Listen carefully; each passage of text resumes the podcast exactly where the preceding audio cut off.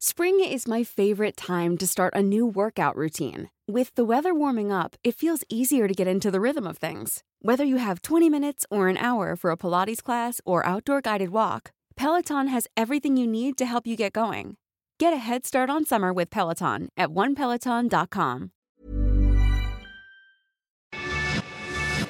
Te lo cuento. Tu dosis diaria de noticias.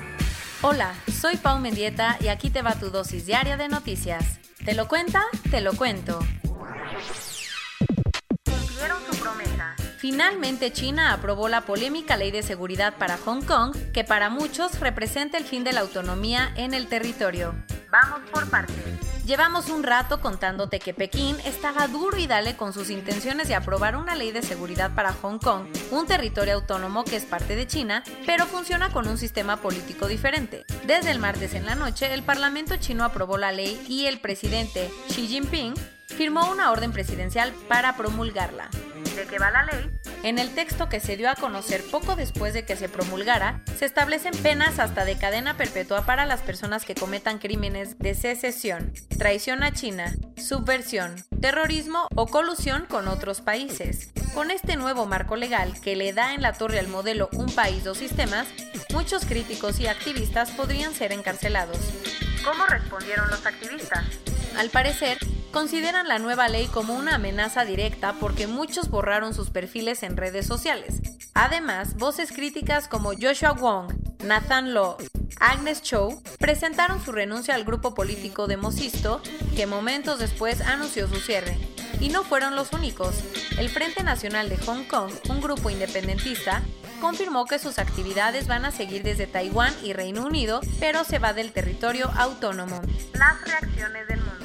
El presidente del Consejo de la Unión Europea consideró como deplorable la decisión de China, mientras que Ursula von der Leyen, la presidenta de la Comisión Europea, dijo que el club ya está analizando qué medidas tomará como respuesta.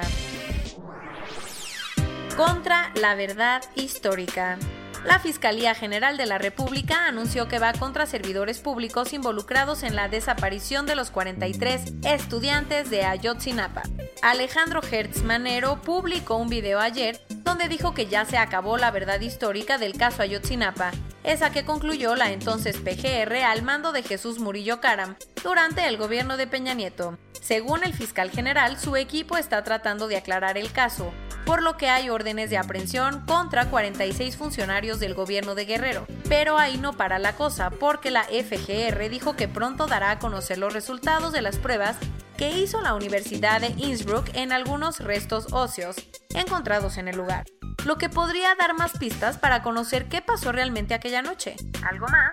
El fiscal también dijo que ya le están siguiendo las pistas a Tomás Herón, quien era director de la Agencia de Investigación Criminal y responsable directo de la investigación. Cerón es acusado de desaparición forzada, tortura, delincuencia organizada, por lo que la Interpol emitió una ficha roja en su contra para detenerlo y extraditarlo a México, pues todo indica que huyó del país.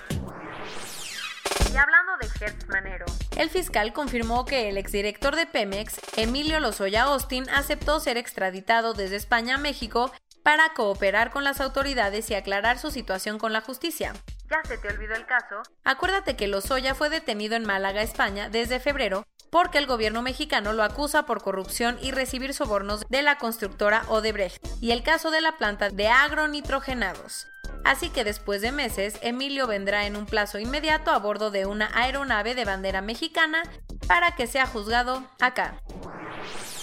Aeroméxico se sumó a la larga lista de aerolíneas que le están pasando muy mal durante la pandemia y ayer tuvo que tomar una difícil decisión hizo, la principal aerolínea de México anunció que va a entrar a un proceso voluntario de reestructuración bajo el capítulo 11 del Código de Bancarrota de Estados Unidos, con la idea de arreglar sus broncas financieras, pagar sus deudas y salvar el changarro. El capítulo 11 funciona como un indulto y le da la oportunidad a las empresas que están pasando por un bachecito de reorganizarse sin tener que dejar de operar.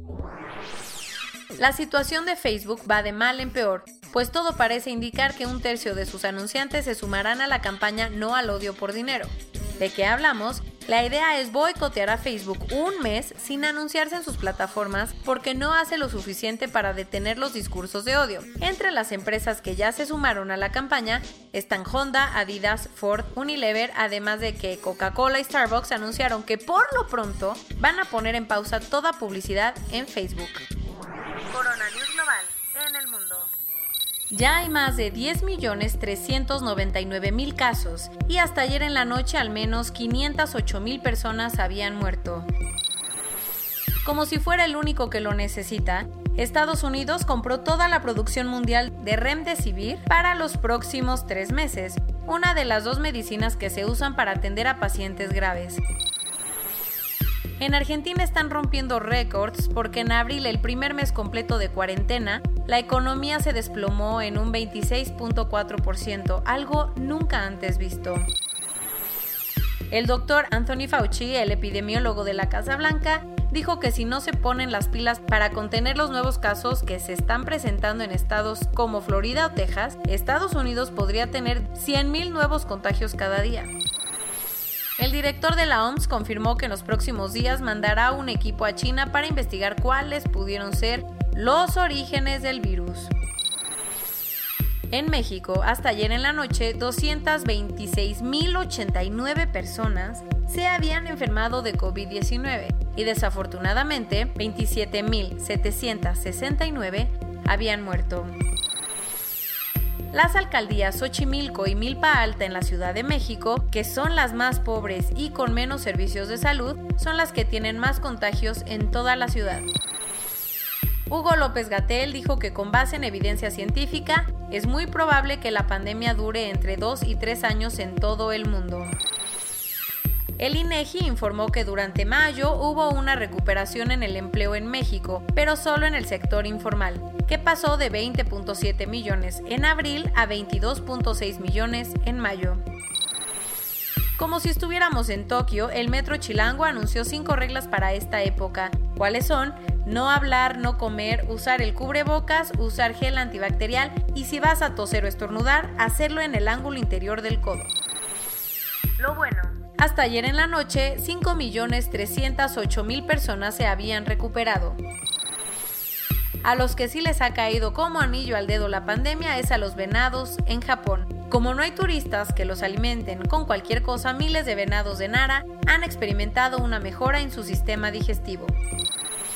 India se sumó a la lista de países con investigaciones avanzadas para una posible vacuna, tanto que ya pasó a la fase de pruebas en humanos el gobierno chino aprobó una vacuna que será aprobada exclusivamente en algunos miembros de su ejército. Y esto es todo por hoy. Nos vemos mañana con tu nueva dosis de noticias. Pau Mendieta se despide.